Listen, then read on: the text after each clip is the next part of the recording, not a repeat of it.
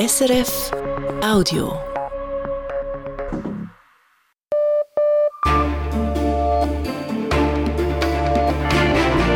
Radio SRF, Echo der Zeit mit Christina Scheidecker.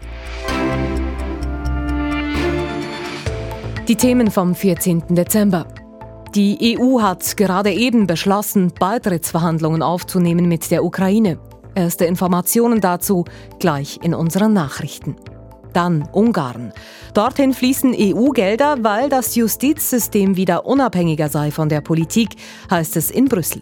Unsere Osteuropa-Korrespondentin hat sich das genauer angeschaut. Die Grünen sind enttäuscht von der fehlenden Unterstützung der SP bei der Bundesratswahl. Das sei aber auch eine Chance, sagt noch Parteipräsident Glättli. Das gibt uns auch die Freiheit, unsere eigenen Interessen zuvorderst zu stellen und zu sagen, man macht reinen Tisch. Und sucht neue Allianzen, zum Beispiel mit den Grünliberalen. Wir haben nachgefragt. Und Europa macht vorwärts bei der Regulierung im digitalen Raum. Das habe mit der unterschiedlichen Gewichtung von Datenschutz zu tun. Zumindest wird oft gesagt, dass in den USA die Daten den Unternehmen gehören, in China gehören die Daten dem Staat. Und wir in Europa, wir versuchen tatsächlich, äh, die Daten dem Bürger zur Verfügung zu stellen. Wir haben darüber mit dem Direktor der Deutschen Gesellschaft für Auswärtige Politik gesprochen, mit Guntram Wolf. Wir beginnen mit den Nachrichtenmeldungen und Sandro Peter. Die Staats- und Regierungschefs der 27 EU-Mitgliedstaaten haben heute Abend beschlossen, Beitrittsverhandlungen aufzunehmen mit der Ukraine und Moldau. Das schreibt EU-Ratspräsident Charles Michel auf dem Kurznachrichtendienst X. Die Entscheidungen fielen am ersten Tag des zweitägigen EU-Gipfels in Brüssel. Außerdem sei Georgien der offizielle Status eines EU-Beitrittskandidaten zuerkannt worden. Diesen vergibt die EU an Staaten, die einen Aufnahmeantrag gestellt haben, der von der EU angenommen wurde. Die Einigung erfolgte, obwohl der ungarische Ministerpräsident Viktor Orban zuvor angekündigt hatte, gegen Beitrittsverhandlungen mit der Ukraine zu stimmen. Der ukrainische Präsident Volodymyr Zelensky sprach von einem Sieg für die Ukraine und für ganz Europa. Mitglieder der radikal-islamistischen Hamas sollen Anschläge auf jüdische Einrichtungen in mehreren europäischen Ländern geplant haben. Das teilte das deutsche Bundeskriminalamt BKA mit. Es seien drei mutmaßliche Terroristen in Berlin festgenommen worden. Laut dem BKA hatten die in Berlin festgenommenen den Auftrag, Waffen aus einem Erdversteck zu holen. Sie sollen enge Verbindungen zum bewaffneten Arm der Hamas haben, den Al-Qassam-Brigaden. Die niederländische Polizei nahm in Rotterdam ein weiteres mutmaßliches Hamas-Mitglied fest. Und auch die dänische Polizei meldet drei Festnahmen wegen Terrorverdachts. Der Lötschberg-Basistunnel zwischen Spiez und Fischb bleibt bis Samstag früh gesperrt. Aufgrund des vielen Regens ist Sand und Schlamm in den Eisenbahntunnel eingedrungen. Laut BLS-Sprecher Stefan Locher soll der Tunnel ab Samstag mindestens teilweise wieder in Betrieb genommen werden. Also im Moment sind unsere Mitarbeitenden im Tunnel am Arbeiten. Es geht da jetzt darum, das Material, das da in den Tunnel geschwemmt wurde, das ist Sand und Schlamm, äh, aus dem Tunnel rauszutransportieren. Wir haben da im Tunnel drin auch so, sogenannte Absatzbecken, die eigentlich dafür da sind, eben solche ähm, Wassermassen aufzufangen und ähm, den Schlamm abzusetzen. Die sind jetzt voll. Es geht jetzt darum, die ähm, zu entleeren und die Tunnel, mindestens eine Tunnelröhre so, so rasch wie möglich wieder befahrbar zu machen. Die Züge werden aktuell über die Bergstrecke umgeleitet. Reisende zwischen Spiez und Wischb müssen deshalb mehr Reisezeit einrechnen. Zur Wintersession im eidgenössischen Parlament. Rentnerinnen und Rentner, die wenig Geld zur Verfügung haben, sollen eine höhere AHV-Rente erhalten. So will es der Nationalrat. Er hat einen entsprechenden Vorstoß angenommen mit 168 Ja-Stimmen bei 18 Enthaltungen. Stimmen dagegen gab es keine. Höher soll die AHV-Rente für Bedürftige ausfallen, indem die Berechnungsformel angepasst wird. Der Bundesrat muss nun einen Vorschlag ausarbeiten. Gesundheitsminister Alain Berset hatte sich zuvor gegen den Vorstoß ausgesprochen. Der Bundesrat arbeite an der nächsten umfassenden AHV-Reform. Einzelne Punkte sollten nicht außerhalb der Reform aufgegriffen werden. Die Schweiz soll das UNO-Palästinenser-Hilfswerk UNRWA auch im kommenden Jahr mit 20 Millionen Franken unterstützen. Das möchte der Ständerat im Gegensatz zum Nationalrat. Der Nationalrat hatte am Montag im Rahmen der Beratungen zum Budget 2024 einer Streichung der Gelder zugestimmt. Das Hilfswerk sei nicht objektiv genug, hieß es. Auch im Ständerat gab es kritische Stimmen gegenüber der UNRWA. Man müsse die Vorwürfe aber genau prüfen und nicht einfach benötigte Gelder streichen, befand eine knappe Mehrheit. Das Geschäft geht nun zurück in den Nationalrat. Besitzerinnen und Besitzer einer Zweitwohnung sollen den Eigenmietwert für diese Liegenschaft weiterhin versteuern müssen. Das hat der Ständerat beschlossen. Denn mit einer Abschaffung würden Tourismuskantone weniger Steuern einnehmen, fand eine Mehrheit. Der Nationalrat will den Eigenmietwert komplett abschaffen, sowohl für das Eigenheim wie auch für Zweitwohnungen. Das Geschäft geht erneut in die große Kammer. Die Börsendaten von 19.05 Uhr geliefert von SIX. Der Swiss Market Index schließt bei 11.210 Punkten plus 0,2 Prozent. Der Dow Jones Index in New York steigt um 0,5 Prozent. Der Euro wird zu 95 Rappen 09 gehandelt, der Dollar zu 86 Rappen 45. Und wie entwickelt sich das Wetter? Stellenweise fällt Regen oder ab rund 900 Metern Schnee. Morgen fallen im Osten noch letzte Flocken, aus Westen wird es sonniger. Die Temperaturen erreichen rund 6 Grad. Im Süden ist es mit Nordföhn ziemlich sonnig bei bis zu 13 Grad. Es fließt wieder EU-Geld Richtung Budapest. 10 Milliarden Euro, die bisher eingefroren waren wegen des Justizumbaus unter der ungarischen Regierung von Viktor Orban auch mit dem Hintergedanken, dass Ungarn danach den Ukraine-Plänen der EU zustimmt. Offiziell heißt es allerdings, Ungarn habe sein Justizsystem so unabhängig gemacht von der Politik, dass die Auszahlung aus inhaltlichen Gründen gerechtfertigt sei. Bloß schaut man sich die ungarischen Gerichte genau an, zweifelt man daran, dass jetzt alles in Ordnung ist. Die Analyse von Osteuropa-Korrespondentin Sarah Nowotny. So klingen Geschichten über Herkules. Vier Supermeilensteine hätten Ungarns Gerichte hinter sich gebracht, sagt die Europäische Union. Das heißt, die EU findet, Ungarns Gerichte funktionierten wieder so, wie sie sollten. Fachleute, die nicht zum Lager der Regierung gehören, sprechen eher von einem trojanischen Pferd, einem Täuschungsmanöver von Viktor Orbans Regierung. Ungarns Gerichte seien immer noch nicht so unabhängig von der Politik, dass das Land das Geld verdient hätte. Für diese These gibt es gute Argumente. In Ungarn hat es Orbans Regierung Richterinnen und Richtern praktisch unmöglich gemacht, gegen Politiker und Wirtschaftschefinnen zu ermitteln, zu urteilen.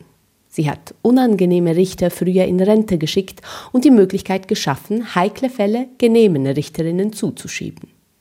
Dabei wären von der Politik unabhängige Gerichte wichtig in einem Land wie Ungarn, wo Orbans Kindheitsfreund in kurzer Zeit zum Milliardär geworden ist, dank Staatsaufträgen wo der jetzige Verteidigungsminister innerhalb von drei Jahren einer der reichsten Männer geworden ist, unter anderem dank staatlichen Casinos.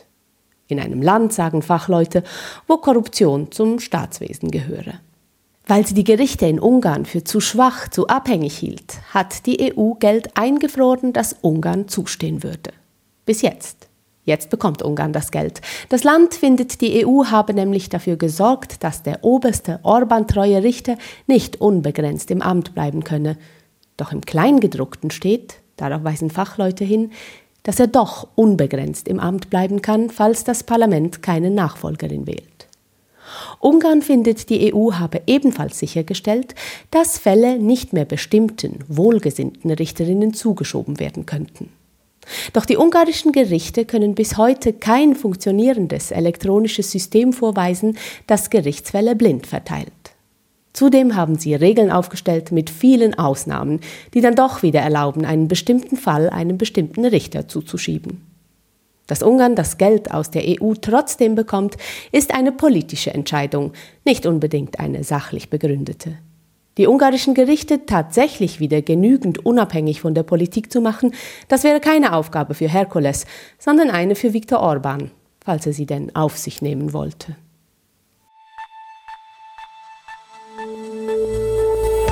Das ist das Echo der Zeit auf Radio SRF. Bei uns im Fokus in den nächsten Minuten Diskussionen über einen Neustart beim elektronischen Patientendossier. Die nachlassende Teuerung und die Konsequenzen, die das hat. Ein betont entspannter Auftritt von Russlands Präsident Putin und der schwelende Grenzkonflikt zwischen Venezuela und Guyana um die ölreiche Region Essequibo. Bislang galt im Schweizer Politbetrieb, Grüne und SP spannen zusammen, wo immer möglich. Man unterstützt sich gegenseitig bei Vorlagen, man greift sich nicht an in Wahlkämpfen oder bei Bundesratssitzen. Jetzt, nach den Bundesratswahlen, scheint diese Allianz aber zerbrochen. Die Grünen zeigen sich enttäuscht, geradezu verletzt, weil die SP mehrheitlich FDP-Bundesrat Ignazio Gassis wieder wählte und nicht ihren Kandidaten Gerhard André unterstützte. Dieses mögliche Ende dieser alten Freundschaft könnte für die Grünen der Anfang einer neuen sein, nämlich mit den Grünliberalen. Aus dem Bundeshaus Elian Leiser.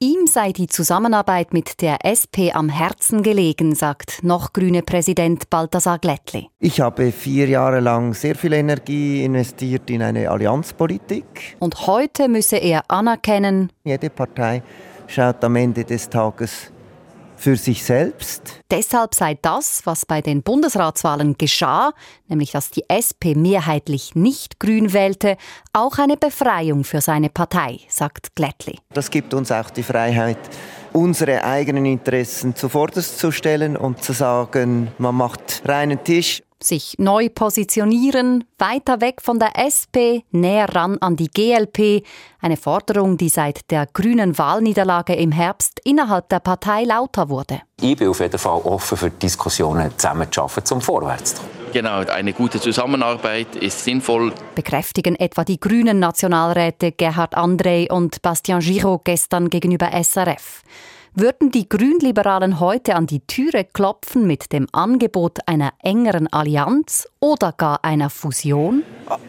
Ich würde sicher nicht äh, die Türe zuschlagen, sagt grüne Präsident Glättli, winkt aber im gleichen Atemzug ab, eine gute Zusammenarbeit brauche Zeit und eine ernsthafte Auseinandersetzung mit den Gemeinsamkeiten. Natürlich gäbe es Überschneidungen zwischen den beiden Parteien.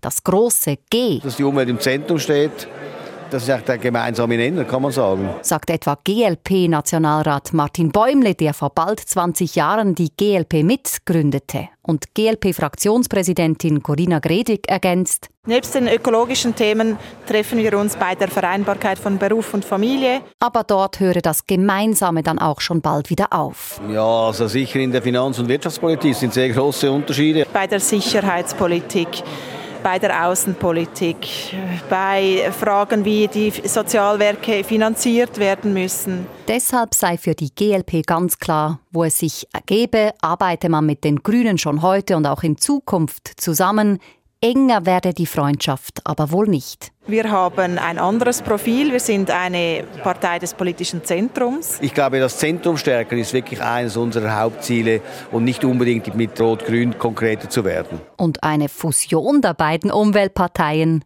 undenkbar. Wir werden nicht mit den Grünen fusionieren. Da sind wir viel zu verschieden. Das macht auch gar keinen Sinn. So Ideen wie Fusion, das geht viel zu weit. Also eine Fusion fände ich gar keine gute Idee sagen die GLP-Nationalräte Gredig und Bäumle. Trotzdem könnte die Grüne Partei in einem Punkt wohl neu noch stärker auf die GLP zählen. Bei den Bundesratswahlen halten die Grünen an der neu gewonnenen Freiheit fest und greifen künftig auch einen SP-Sitz an. Von der GLP würde sie wohl nicht im Stich gelassen. Im elektronischen Patientendossier EPD können Patientinnen und Patienten ihre persönlichen Gesundheitsdokumente ablegen. Das soll den Austausch von Daten einfacher, die Pflege und Betreuung letztlich effizienter machen. Doch in seiner aktuellen Form kann das Dossier seine Versprechen nicht halten. Aus der Praxis kommt heftige Kritik, die auch in der Politik angekommen ist. Und so entschied der Nationalrat heute über sein oder Nichtsein. Braucht es beim EPD einen Abbruch der Übung oder kann auf dem bisherigen Projekt aufgebaut werden? Bundeshausredaktorin Christine Wanner. Mit der aktuellen Lösung ist niemand zufrieden. Selbst Gesundheitsminister Alain Berset räumte kürzlich in der Samstagsrundschau ein. Ja, dort, damals habe ich Fehler gemacht. Es stimmt, viel zu viele Kompromisse. Die Ostschweizer Kantonsregierungen verlangen einen Marschhalt beim elektronischen Patientendossier.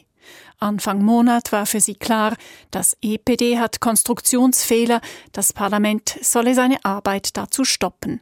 Heute hat der Nationalrat somit gewissermaßen über Sein oder Nichtsein des EPD diskutiert. Alles stoppen oder die Mängel beheben und weiterarbeiten. Auch die SVP sprach sich für einen Marschhalt aus. Stellvertretend sagt Nationalrat Franz Grüter, Co-Präsident der Gruppe für Digitalisierung im Parlament. Ich bin ein Digitalpolitiker und habe für mich selber das elektronische Patientendossier angelegt. Und was ich dabei erlebt habe, das äh, sprengt jede Vorstellungskraft. Das wird so nie massentauglich sein. Und von mir aus gesehen braucht es dort wirklich einen Neuanfang. Er nennt aufwendiges Anmelden vor Ort und zum Schluss Ärztinnen und Ärzte, die es nicht einsetzen. Das ist nur eine Schwierigkeit, weitere Probleme sind erkannt. Inzwischen ist es möglich, ein elektronisches Patientendossier online zu erstellen. Etwas mehr als 33.000 solcher Dossiers existieren aktuell. Franz Grüter teilt sich das Präsidium der parlamentarischen Gruppe mit Nationalrätin Minli Mati von der SP. Sie kommt aber beim EPD zu einem anderen Schluss. Es wäre unter dem Strich schlechter, wenn wir jetzt einfach einen Übungsabbruch machen würden. Dazu wurde auch schon zu viel investiert. Es geht jetzt darum, es wirklich zu verbessern. Auch FDP-Nationalrat Marcel Dobler sieht das so. Auch er gehört zur digitalen Gruppe im Parlament. Wenn man jetzt einen Marschhalt macht, dann verliert man einfach nochmals fünf oder zehn Jahre. Ich glaube, es ist wichtig, dass man jetzt wirklich mal loslässt. Also das elektronische Patientendossier zum Fliegen bringt. Diese Haltung setzte sich heute im Nationalrat durch. Die Große Kammer entschied sich beim EPD also für das Sein. In einem ersten Schritt sollen Bund und Kantone je 30 Millionen Franken aufwerfen, damit die Anbieterinnen finanziell überleben können und sich mehr Menschen für ein EPD entscheiden. So könnten Behandlungen besser und günstiger werden, Mehrfachbehandlungen etwa verschwenden.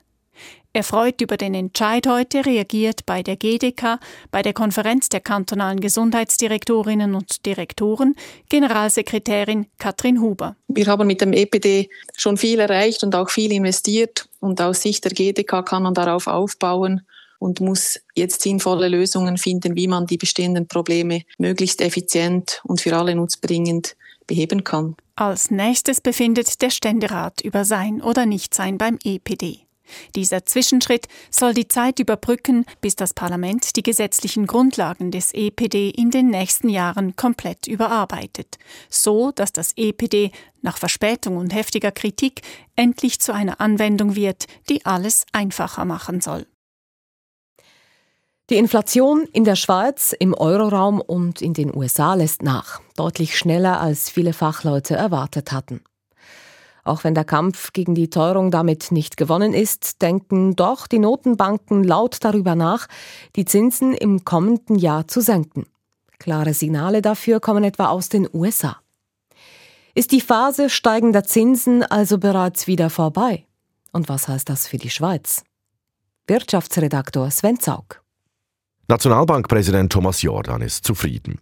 Die Teuerung ist deutlicher als erwartet gesunken und auch die Aussichten sind deutlich besser als noch zu Jahresbeginn.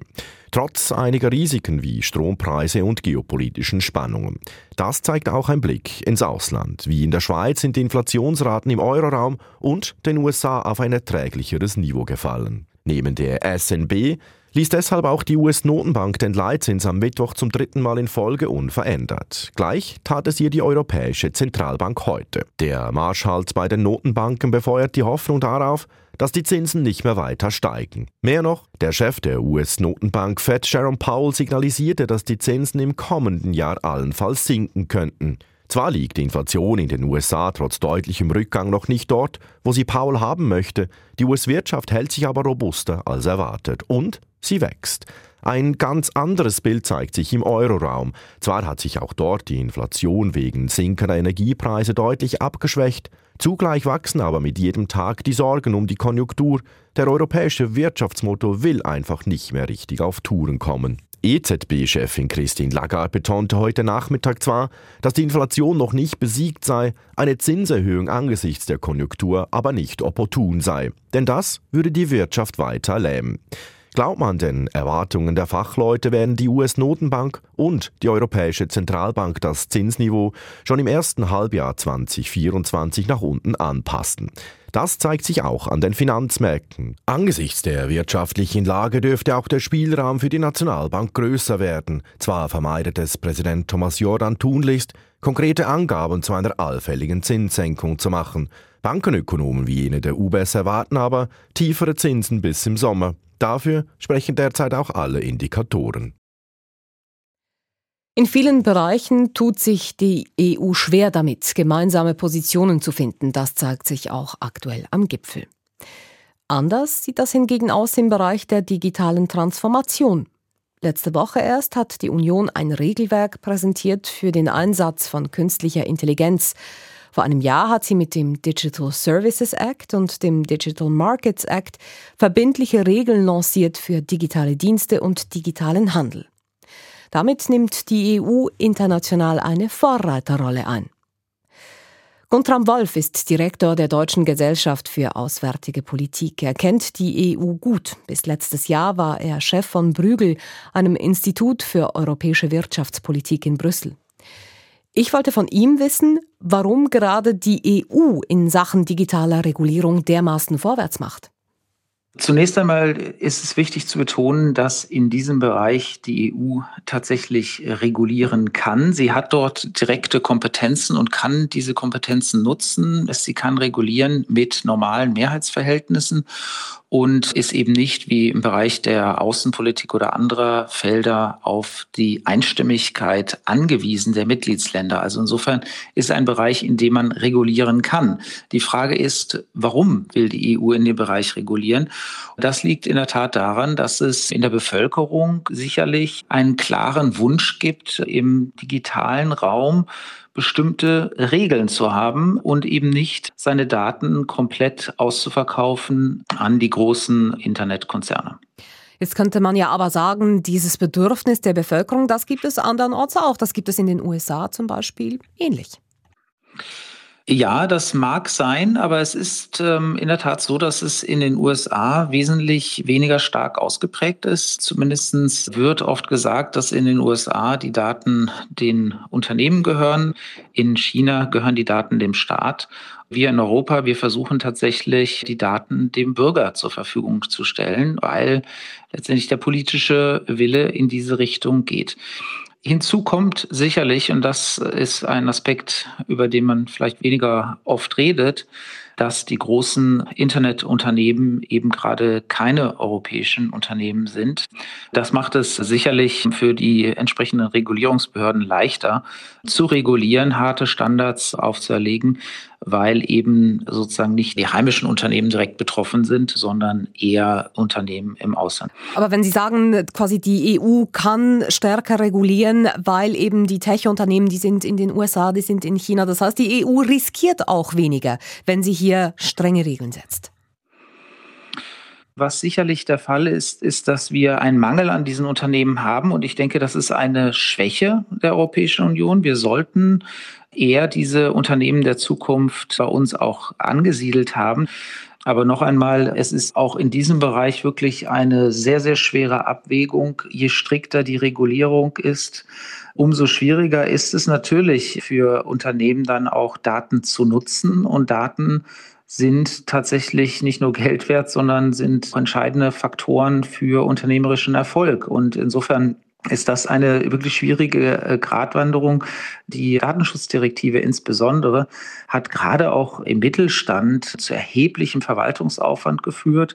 Es ist schon ähm, in diesem Bereich die große Frage, wie stark möchte man, muss man regulieren?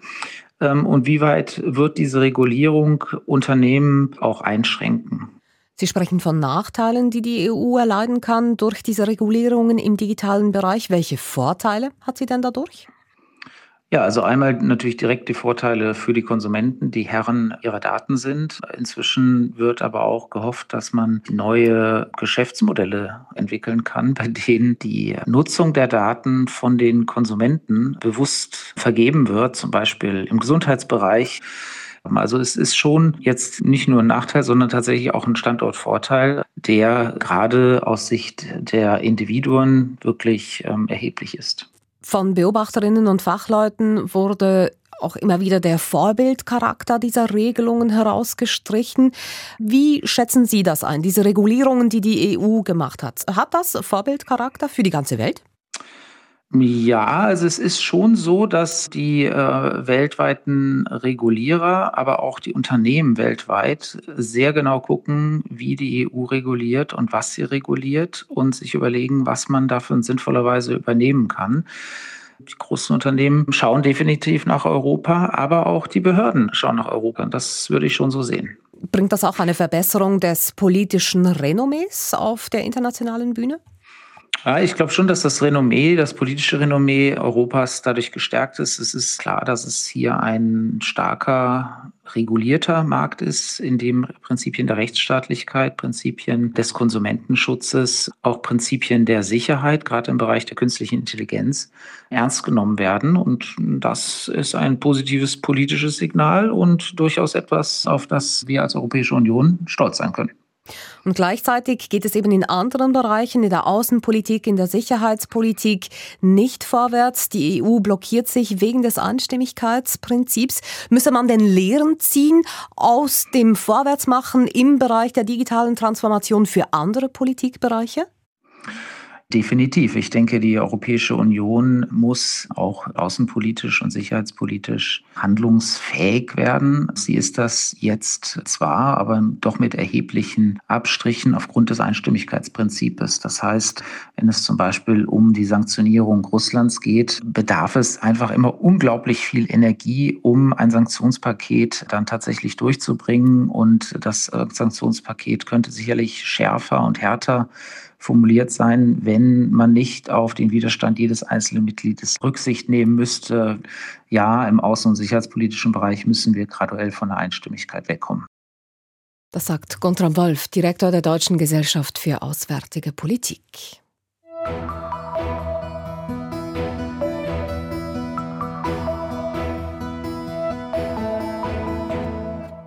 Direkte Linie heißt die jährliche Medienkonferenz, bei der sich der russische Präsident Wladimir Putin Fragen von Menschen aus dem ganzen Land stellt. Letztes Jahr fiel die Veranstaltung aus und so war der heutige Anlass in Moskau der erste seiner Art seit Beginn des russischen Angriffskriegs gegen die Ukraine. Beim akribisch geplanten Auftritt gab sich Putin betont locker. Callum McKenzie berichtet aus Moskau. Vor der Sendung Direkte Linie streiften Journalisten des russischen Staatsfernsehens durchs ausgesuchte Publikum im Studio. Sie fragten die Medienleute aus Russland und aus aller Welt, welche Themen sie mit dem Präsidenten besprechen wollten. Subventionen im Bildungsbereich und Infrastruktur wurden genannt, doch der Moderator der Sendung machte zu Beginn klar, Zweifellos das wichtigste Thema, die militärische Spezialoperation in der Ukraine, sagte er. Und so war es denn auch. Im Studio meldeten sich viele kremltreue Kriegsreporter. Kämpfer an der Front wurden live zugeschaltet. Wie immer bei Putins Pressekonferenzen gab es milde, punktuelle Kritik. Der Präsident versprach Hilfe für Veteranen, ihnen würde eine wichtige Aufgabe bei der Bildung der heranwachsenden Generation zukommen. Bei den per SMS zugeschickten Fragen, die an den Bildschirmen im Studio eingeblendet wurden, war der Ton etwas harscher. Doch auch diese werden bei Putins inszenierten Auftritten sorgfältig ausgewählt, um den Eindruck zu erwecken, er stelle sich den schwierigen Fragen. Repräsentativer für den Anlass war aber die Wortmeldung eines Journalisten aus dem von Russland besetzten und annektierten Donbass. Wir haben keine Fragen. Bei uns hat niemand etwas zu beklagen. Wir wollen nur Danke sagen dafür, dass der Donbass nun Teil der Russischen Föderation ist.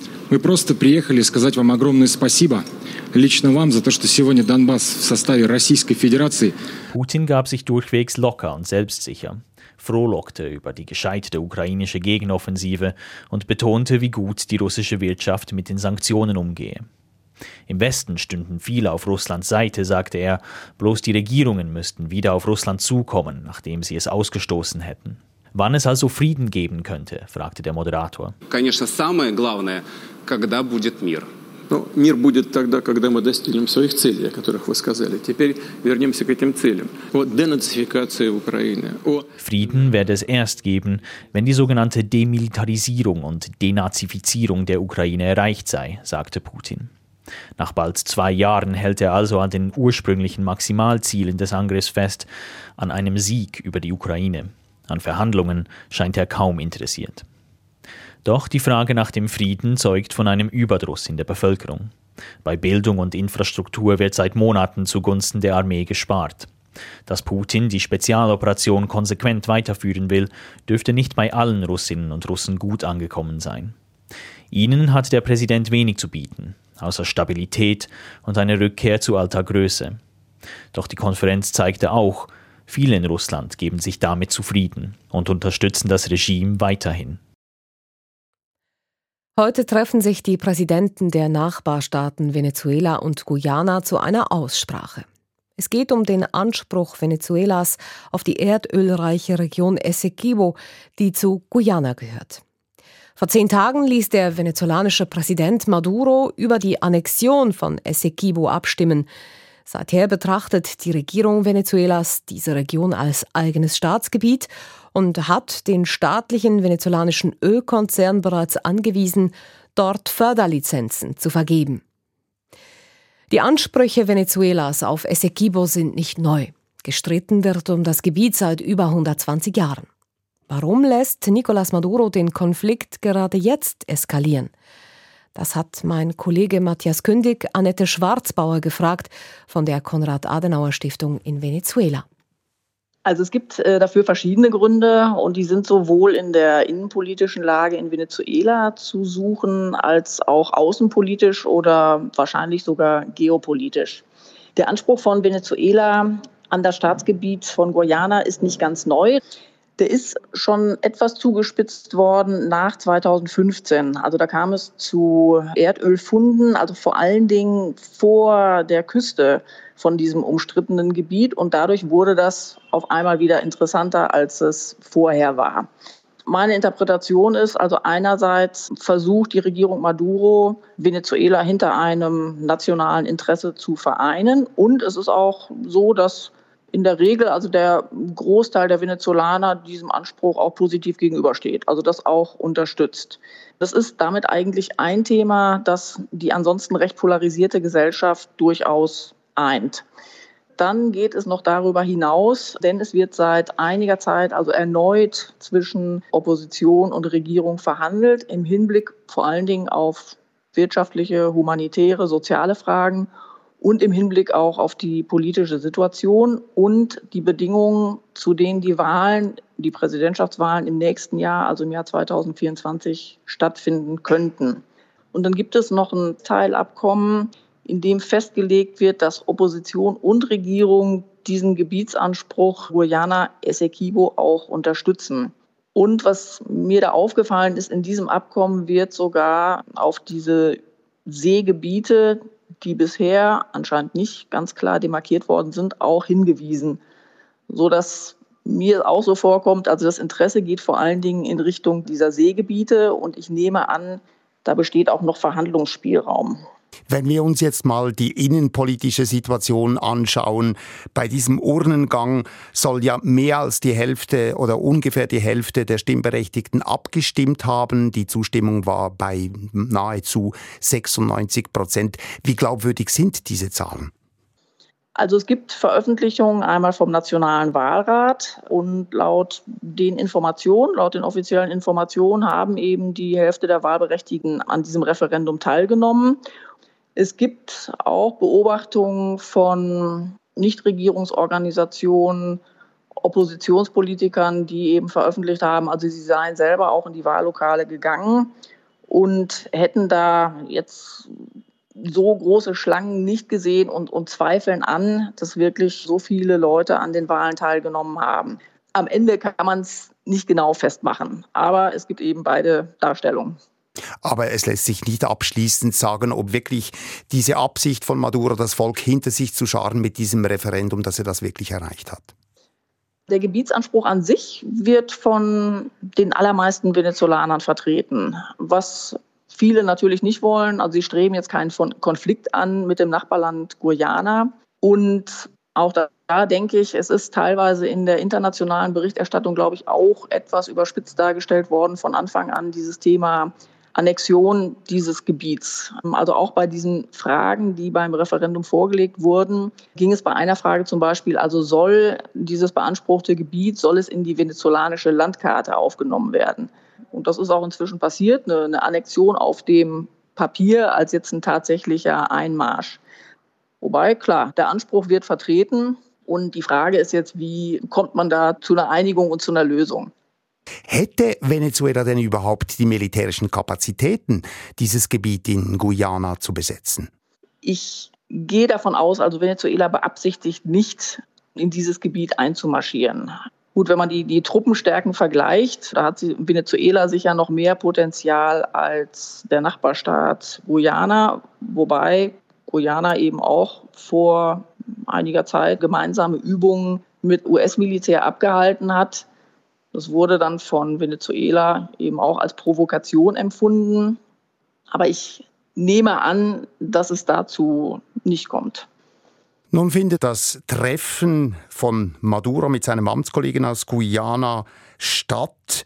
Ist zu erwarten, dass dieses Treffen die Situation entschärft? Zumindest ist es erstmal gut, wenn beide sich treffen und miteinander reden. Es kommt jetzt zu dem Treffen unter Vermittlung von Brasilien und ob dadurch die Frage gelöst wird, wage ich zu bezweifeln. Ich gehe davon aus, dass sich das ganze Thema noch länger hinziehen wird. Präsident von Guyana, Ali, hat auch schon gesagt, es werde dann nicht über Grenzen verhandelt, äh, das, das sei nicht verhandelbar. Er hat aber vor einigen Tagen auch schon angesprochen, das Thema Seegebiete. Also insofern nehme ich an, möglicherweise wird dieser Verhandlungsspielraum im Bereich der der Seegebiete bestehen und an der Landgrenze nach Aussagen von Präsident Ali, also soll da überhaupt nicht dran gerüttelt werden. Aber es kommt auf jeden Fall zum Gespräch und das ist, glaube ich, ein, ein wichtiger Schritt. Und dieser Dialog wird ja auch von ganz unterschiedlichen Ländern und international allgemein unterstützt. Annette Schwarzbauer in Caracas. Sie leitet dort das Büro der Konrad-Adenauer-Stiftung, die der deutschen CDU nahesteht. Die Fragen stellte Matthias Kündig. Das war das Echo der Zeit. Verantwortlich für die Sendung Christoph Forster, für die Nachrichten Michael Wettstein, am Mikrofon Christina Scheidecker. Das war ein Podcast von SRF.